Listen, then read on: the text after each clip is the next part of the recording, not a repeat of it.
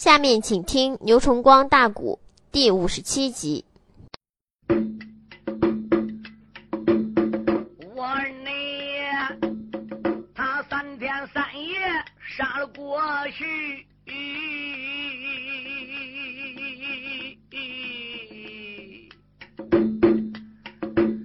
累得他马背的吊鞍也难成。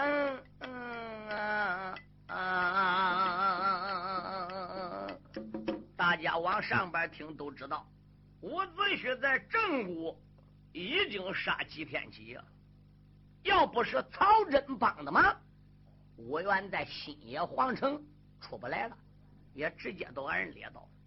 这刚到单于寺，便装领兵带将，又来个兵困单于寺，这一拼又是三天三夜，不能不拼吗？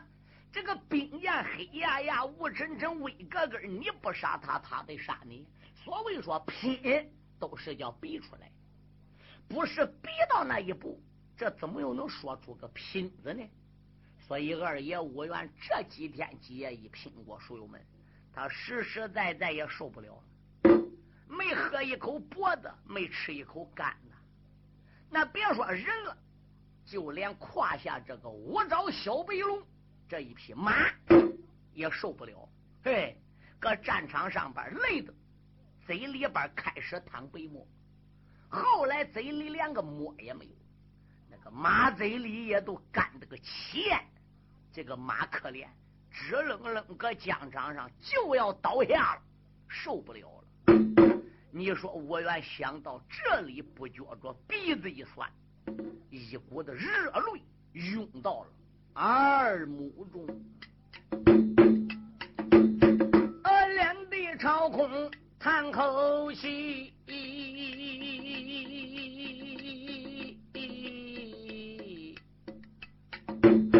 连你把过往的神灵判出了声。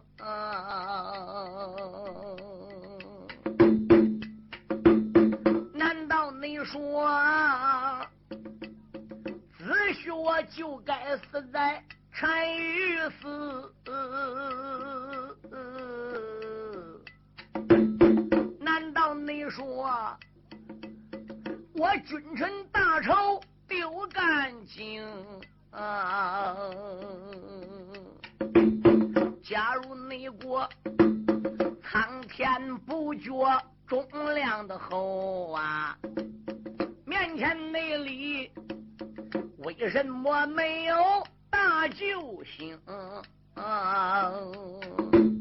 小太子他饿了几天没吃乳啊，在怀里哇哇的怪叫也不住声。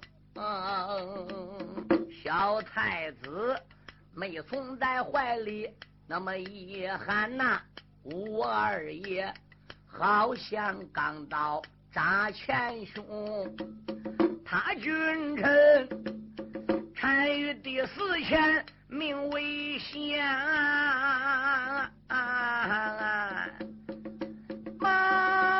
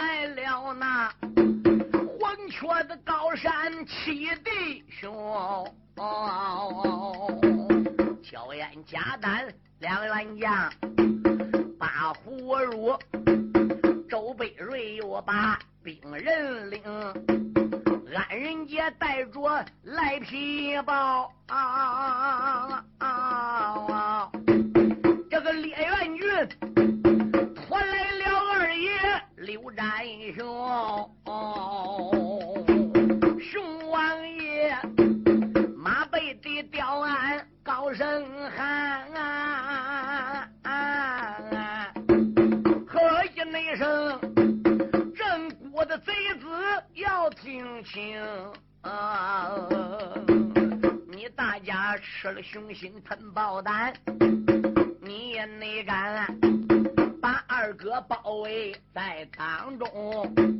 熊王爷今天不到此，我与内你有千帆一杯羹，熊王爷走马来到柴市，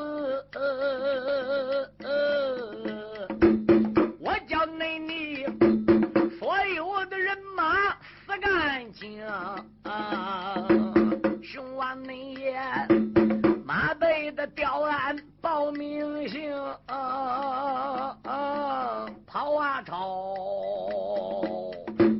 霎时那间郑国的兵将跑了干净，刘占雄带领六家弟兄七个人找伍子胥，找到了此地。自打二爷吴元打红雀山走过之后，焦烟、贾丹、赖皮豹、安仁杰、八福如、周北瑞，这弟兄六个人都怨刘占雄冤。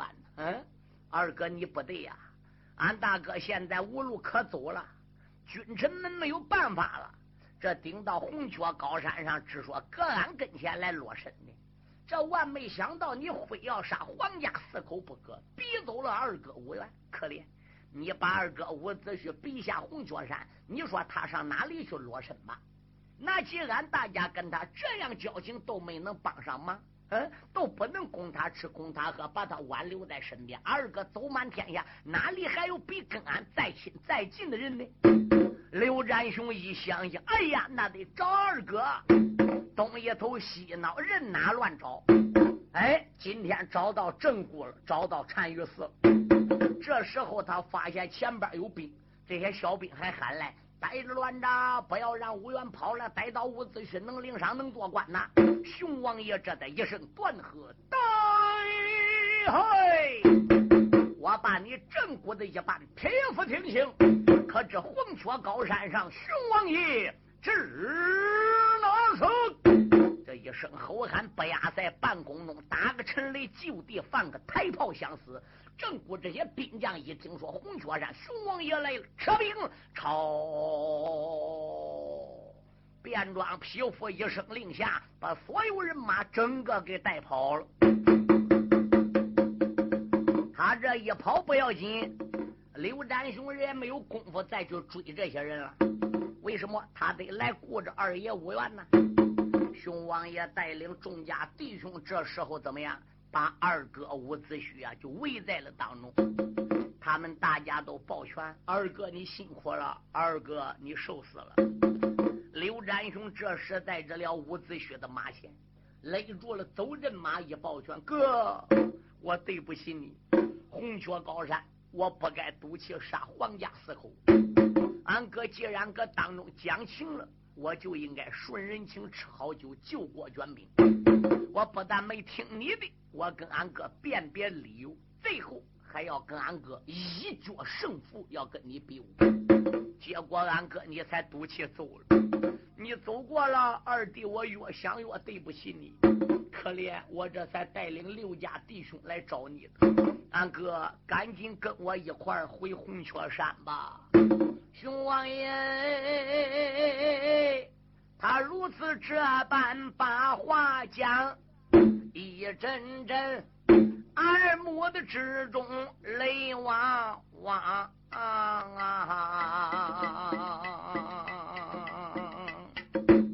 任凭那着这七家贤弟把话讲啊，我内的顶顶没打响。啊！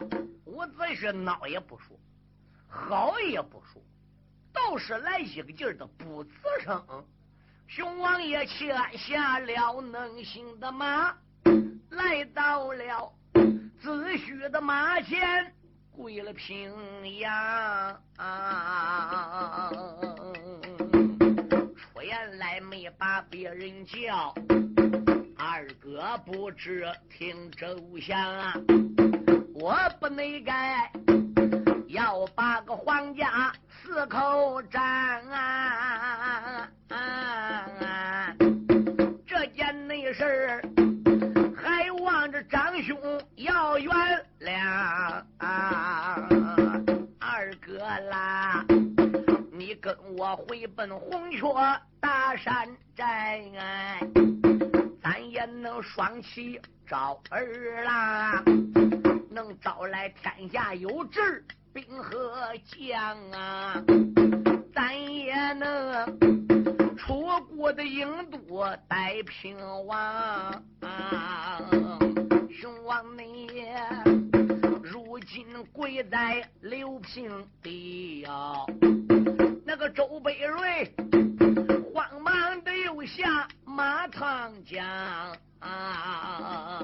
面前里跪倒安仁杰，娇艳加丹泪汪汪，七个人没人没跪在面前，二哥喊：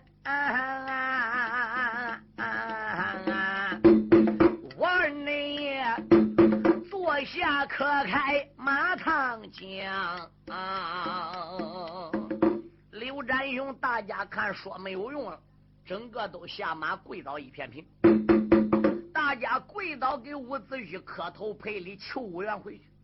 伍子胥坐搁马身上，仍然还是没说一句话，眼中也没流泪，也没看出来有生气的样子，似乎都俩眼发直，好像是考虑什么问题。这七个人好像跟没来似的。这七个人喊呐，跪给他哭啊！伍子胥跟没看见的一样。最后，他这七人赶一下马，都跪倒了。伍员猛然一催马，啪！二爷伍子胥把个马一圈，还不如下去。刘占雄心里十分难过，心中暗想：二哥，打你能打的，骂你也能骂的。我有对不起你之处，毕竟你是兄，我是弟，弟兄之间能有什么误会？说开了不都算了？我这千里遥远，热扑扑找到此地，凉水打一把。刚才这几十万兵，不是我刘占雄一声吼喝，便装匹夫能吓跑吗？我这单于是救你一命，给你赔礼了，你还不该跟我回山吗？你回去，你说实话。你不回去，你也说句话。这自打见你下马跪个这，可怜哭啊、嚎啊、喊呢，你顶顶连一个字也没吐出来，可怜你这要我命了，哎，那就说明你没原谅我。你但得要原谅我，拿我刘占雄当你二弟，你能连睬我也不睬我，能连句话也不说吗？我有心不追你，不赶你，我已经追到此地，找到此地。我有心跟你今后再去断，根据刚才你这个劲头子，我去断你还有什么用呢？刘占雄往地下一打滚二哥呀，你回来呀！刘占雄搁这打滚烧天的哭难过，心里跟刀割似的。众家弟兄把刘占雄扶起来，二哥起来，我们去追，我们去断，咱一次给他赔礼不管，咱两次。两次不行，俺再三次，早晚跪着。俺哥答应跟咱一块回山，咱早晚算。我都不相信，俺这七个人还能跪不来他一个人吗？刘占雄说：“好吧，等到他们弟兄七个人上马，再去断五原。伍子胥现在一二十里路，已经杀回到魏国，杀回到郑国，又朝郑国来干什么的？他来到郑国，再一看，城门已经紧闭，吊桥高设了。”二爷伍子胥到正谷皇城壕沟外边，个把马给兜住了，一声断喝：“对嘿！”地路路上正骨的小兵听听，回到城里边禀报与你们的皇上郑定公和你们家大元帅便装对峙，就说我伍子胥今天栽在正骨，三条龙凤命死在他们手了。我伍子胥现在没有本领报仇，我走了，前往其他的国家去搬兵求救。酒后一日，一旦得地，老天有眼，我搬来了人马。出谷我不去打，小兵你听着，我先来铲除你正骨，我灭你郑国，杀郑定公，亲手宰便庄，为三条龙凤命报仇。我伍子胥死不瞑目。二爷伍子胥来到正骨外边个，把这话给说清了。转脸再一看，刘占雄带人又追来了。二爷把个马一圈，还不如下东南。刘占雄弟儿几个一看前边二哥拐弯，马一圈跟伍子胥背后断。我员往哪去？弟兄往哪去？回了。前边闪出来一座山。二爷伍子胥把马一踩，嘣儿钻树林里，钻个山沟里去了。刘占雄弟兄几个人围绕着山沟里、树林里人呐找焦了，哦吼吼，也没找到伍子胥。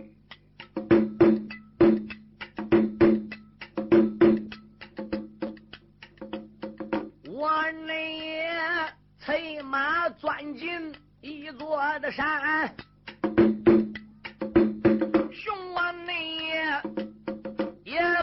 张兄在哪一边？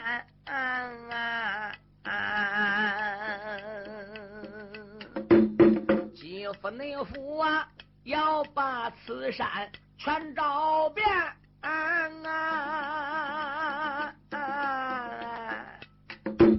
仍然内的没找到他的好金兰。啊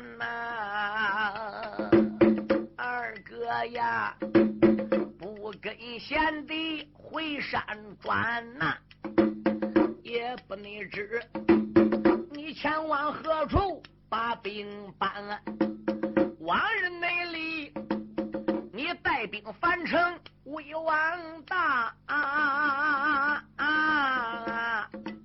陷入内境，我道的昏君把你的官。你可知有人人情在？你遭了难呐！往日的情长都丢完。若跟我回奔红雀大山寨，我也能为得了兄长报仇冤。熊王爷万般出在无期内，也只内得转回了自己黄雀山，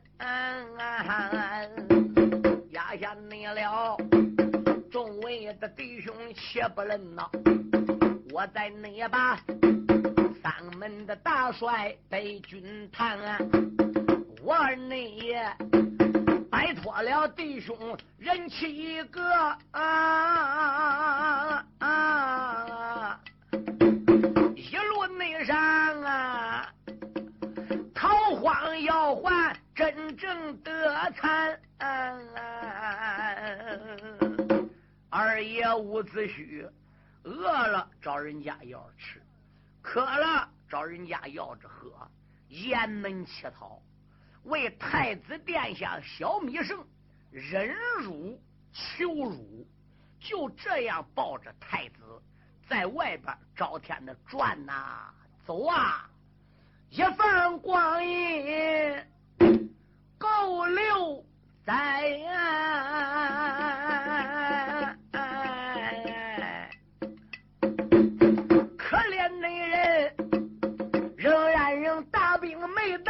手里边，一放光阴六年过去，在这六年中，伍子胥也到过曹谷去搬过兵，伍子胥也到蔡谷去搬过兵。可惜的是，走了好几个国家，不因为这个原因没搬来，就是因为那个原因没搬来。在这六年前往好几个国家搬兵当中，还遇了很多的麻烦，很多的挫折。这些小枝节，书中一句话代表过去，就不谈了。我呢，没把个人马搬到了手啊，猛然内间想起了五谷结拜好金兰，五谷内地有一个二王叫激光。这个内人，他与我本是好金兰啊，很可能现在在五谷登了个殿！内如前往那姑苏府里把兵办。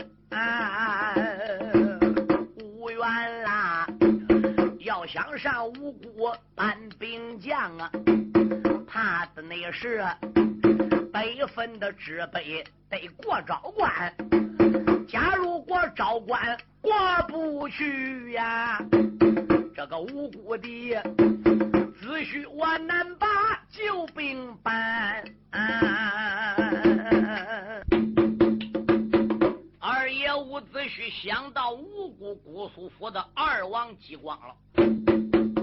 当年林东山去赴会，他父王啊身得重病，没能亲自光临，所以叫二太子激光代表老主上林东山赴会。那个时候，我与二太子激光已经拜成了仁兄弟。一放光阴那么多年过去了，我与二弟激光啊，书也没烧，信也没传。我考虑老主姬安贵恐怕已经退贤让位。哎，二王子激光恐怕登基。我要真正过儿大将到姑苏府，能搬来五谷的人马，给我吴家报仇也倒可以。但是要想上五谷，必然得过长江。要想打长江口的流渡口过去，必走昭关。昭关在哪里？列位听清，昭关在长江的西边个。要查现在的版图呢？是现在安徽省含山县，稍微飘一点点南，这都是按照正史记载的。二爷伍子胥一路上抱太子要饭，就往昭关这个地方来了。昭关这个地方还是属于楚国的地盘，有楚国人把守。这一天，二爷伍子胥正往前边走，听人讲离昭关不远了。前边闪出来一座山呐，二爷伍子胥还不如就上山。肚中饥饿，嗯，一两天呢没找到饭吃。这一天来到山上边，发现山上啊有一座寺院，啊，寺门是闭着的，山门上边嘎有一块匾，匾上边呢有几个字哪几个字遮龙寺，遮。就是惊蛰的蛰，秋后了，天凉了，那些虫啊都开始封口入蛰了，所以这个寺叫遮龙寺。二爷伍子胥在蛰龙寺外边个开始叩门，当当当，小师傅里边有人吗？当当当，小师傅里边有人吗？没多会儿，只要一声。山门开了，里边出来位小驼头。这时候单打击掌，口念法号：“嗯，阿弥陀佛，施主，敲山门，有何事干呐？”伍子胥说：“小师傅，我乃是过路之人，路过此地，我二人肚中饥饿，实实在在呀，也不能走路了，能否请你，哎，顶到寺院中，捡那些残茶剩饭剩馍馍。”找一口给我们吃吃呢。哦，那既然如此，你把马拴在山门外边个，跟我一块进寺。你呢，坐在这大树下边搁这石桌子、石凳子跟前，我去找一口给你吃。多谢小师傅了。二爷伍子胥把马拴好，这时候搀着太子米生走进了天井院，在一棵古树下边的石桌子旁边就坐到了。没多会儿，小和尚怎么样？就端来了一大碗的剩饭，还拿来个剩馍馍，热气腾腾的，往伍子胥面前一放。施主，没有什么好的吃。哎，伍子胥说：“食饭充饥，食衣遮体，就这。”就打扰小师傅了。二爷伍子胥把个碗端过来，一拉架要吃。太子千岁米胜啊，就站搁伍子胥面前。王天呢，他知道要吃。赶到这六年过去了，太子长大了，十分懂事。他再一看伍子胥吃饭呢，他都不拽伍子胥。王天一饿，他按伍子胥一拽，伍子胥呢就知道他饿了。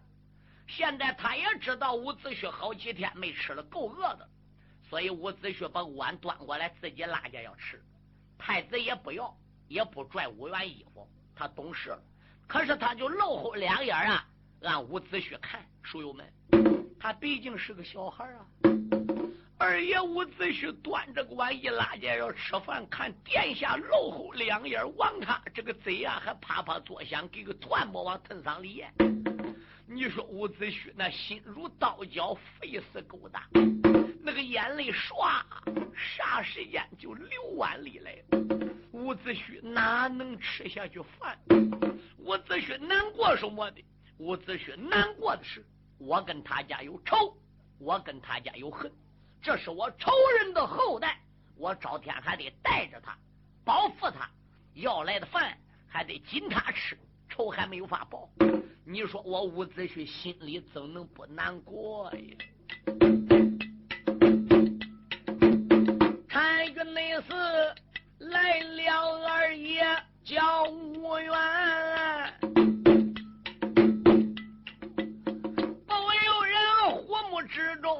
泪涟涟。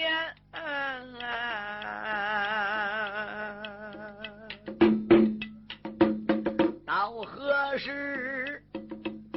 能将这太子带得成人大？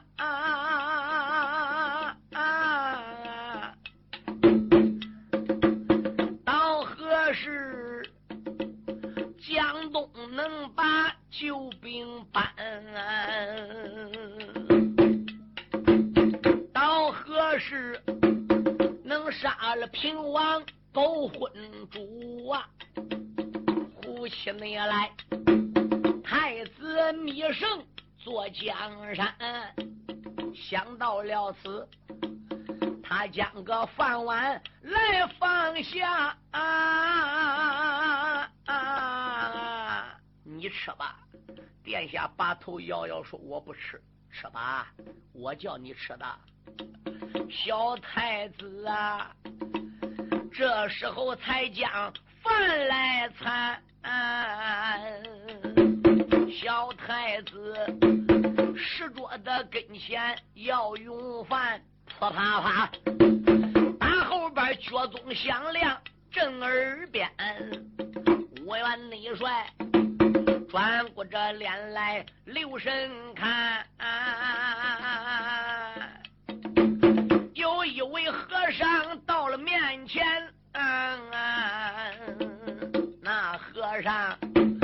围绕着五元转着看呐，伍子胥他一阵阵的胆战寒。这个老和尚来到石桌跟前，围绕伍子胥前后左右上下，他还不如就看来看去的，可把二爷伍子胥给看吓坏了。太子芈胜给吓得把个饭碗一推，也不敢吃了。咋的？这六年来，他跟伍子胥等于是过着暗无日月的日子。老贼费无忌在楚国已经银龙殿奏给了楚平王，必须得刷纸挂伍子胥影像图，逮，必须得把他抓住。如果不把伍子胥赶尽杀绝给抓住，他要打哪个国家把兵马给搬回来？你江山不都完了吗？我们君臣命不都了了吗？他爹挨你害死，他大哥挨你金瓜击倒，兵魂樊城一战，夫人和他弟妹整个都上吊死了。你想想，吴元跟我们君臣多大仇？嗯，所以楚王才听老贼费无忌的话，到处挂影像图，逮伍子胥。一开始光在楚国的地盘上画影像图逮，赶到后来，他把令已经传到其他国家。叫其他的国家挂伍子胥影像图，也在逮伍元，也逮伍子胥。因为当初十八个国家，就属楚国地盘最大，就属楚国的武力最大。哎，要说一个国家对一个国家，当今列国中没有一个能打过楚国，顶多说，顶多说秦国还比较大。要说出兵来打楚国了。哎，打到最后失败者，必定还是秦国啊！所以当初楚国呢是为王，对，连周景公虽然称为万岁啊，按条约定各国得年年进贡，岁岁来朝，但是也没有一个国家上河南洛阳上周景公那进贡的了。周景王现在是名存实亡，没有什么力量，江山要了了，败残了。二爷伍子胥这大道不敢走，走小道；城市不敢走，走乡镇。嗯，看到官兵都得多往山里钻，所以小太子就这样跟伍子胥搁外转六年。虽然说人小，他心里有数，他也懂事儿。对，因此现在看老和尚围绕他君臣俩转着编着看，太子也害怕。伍子胥当时就说：“大师傅，你对我上一眼下一眼，前后的看。”不知你看啥子呢？哦，和尚这时候啊，双手打了个稽手，口称阿弥陀佛，施主，请了。老和内上围绕了子虚看几遍呐，我二爷一阵阵的不耐烦。大和尚这时也坐下呀，施主连连喊一番。施主啦，我问你，这龙寺内可认识我？啊你说，我初次到此，认不全。和尚问伍子胥：“可能认识我？”伍子胥说：“我不认识。你这龙寺我来头一回，我跟你又没挂过面，你再仔细看看，我到底是谁？”伍元说：“仔细看，我也认不得。”和尚说：“怪哉，你认不得我，我怎能认得你的呢？”伍元说：“大师傅，你认得我，你说我是谁呀？”和尚说。你家就在楚谷住，我知道啊，你的个名字叫吴元，你爹爹名字叫吴车，吴通他本是你弟兄排行三，你还有。大哥哥名字叫武尚，你姓武家，反朝已经够六年。这和尚啊，一句的话儿朝外人。伍子美婿站起来，身形脸一寒。子胥站起身形，一伸手拉着太子。你这位和尚认错人了，走吧。这拉太子要走，和尚说：“我没认错，我跟你是个好朋友。如果武元帅要真正认不得我的话，是我现在搁你面前呢，就通个名，报个信，你自然就不会走了。你若问我是哪一个啊，我本是。”越国的大帅王振先，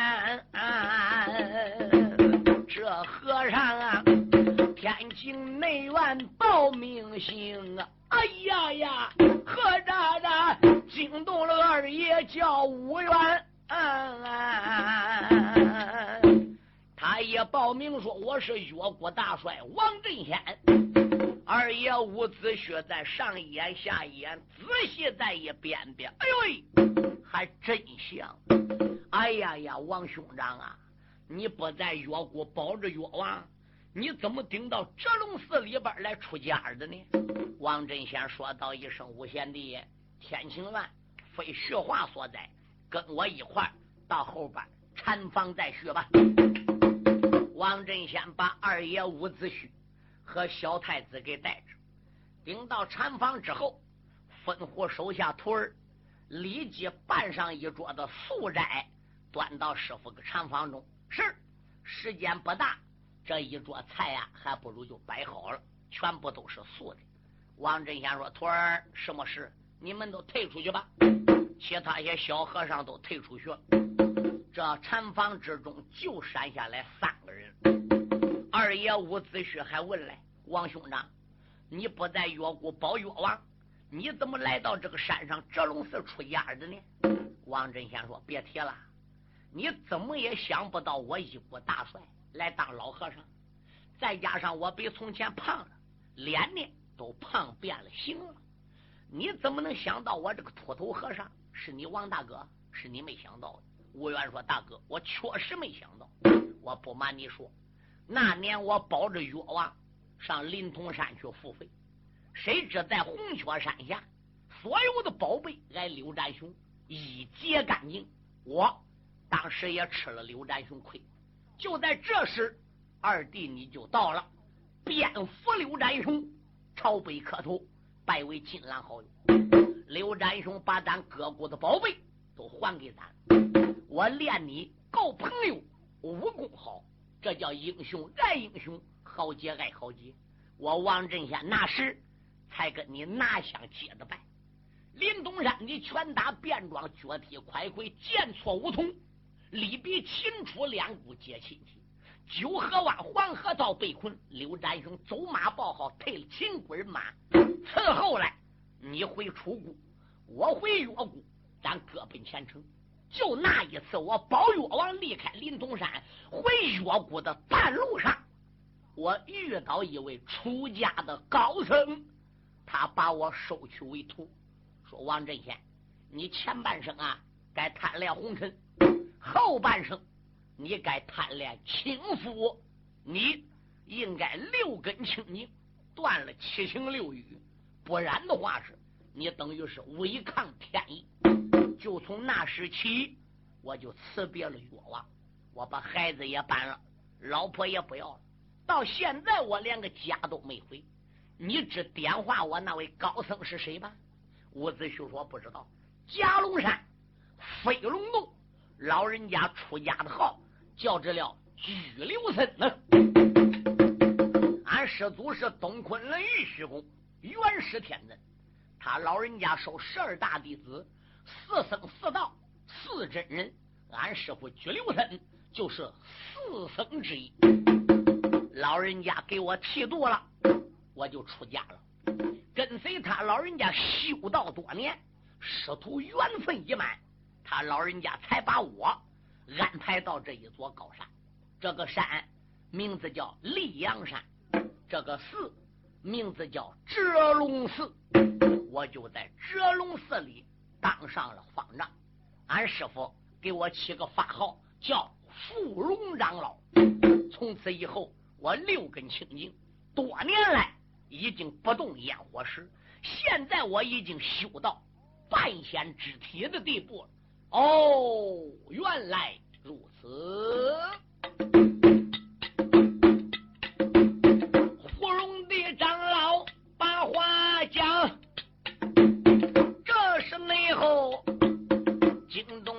子虚二太行，泪洒洒没把个别人叫，悲切切，大哥连连喊出了腔啊！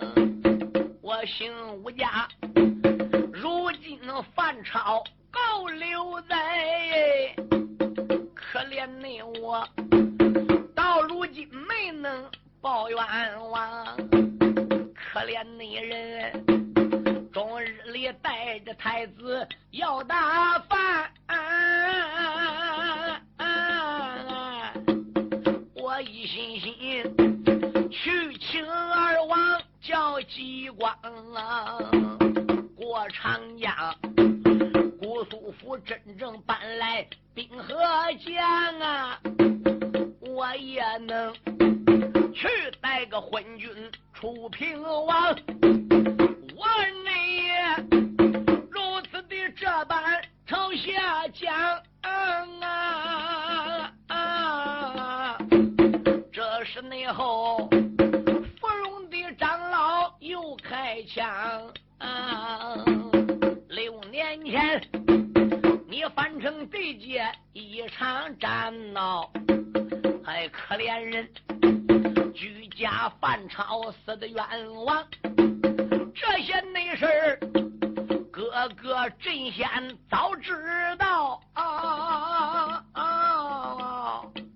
早就忘啊二弟能来到山里呀。啊从今内后。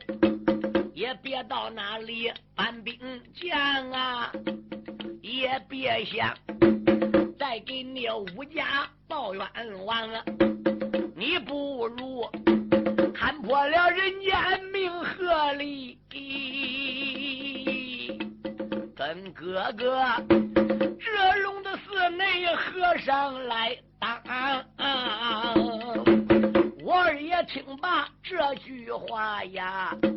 喊一那声，大哥不知听端详。大哥，我早已经看破名利二字，我早已经看破了皇家诸子之贵。哦，人不说的吗？看破红尘，惊破胆，猜透人情，冷透心。根据这一次楚王和废武计害我，我知道图名利的人。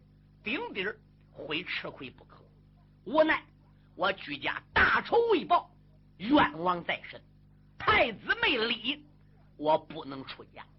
但等我过儿大江无辜搬来人马报了冤仇，推倒楚平王，杀废无忌了。安哥，你不叫我，我也来到此地跟你一起出家。现在来到寺内了，有事情要跟俺哥讲。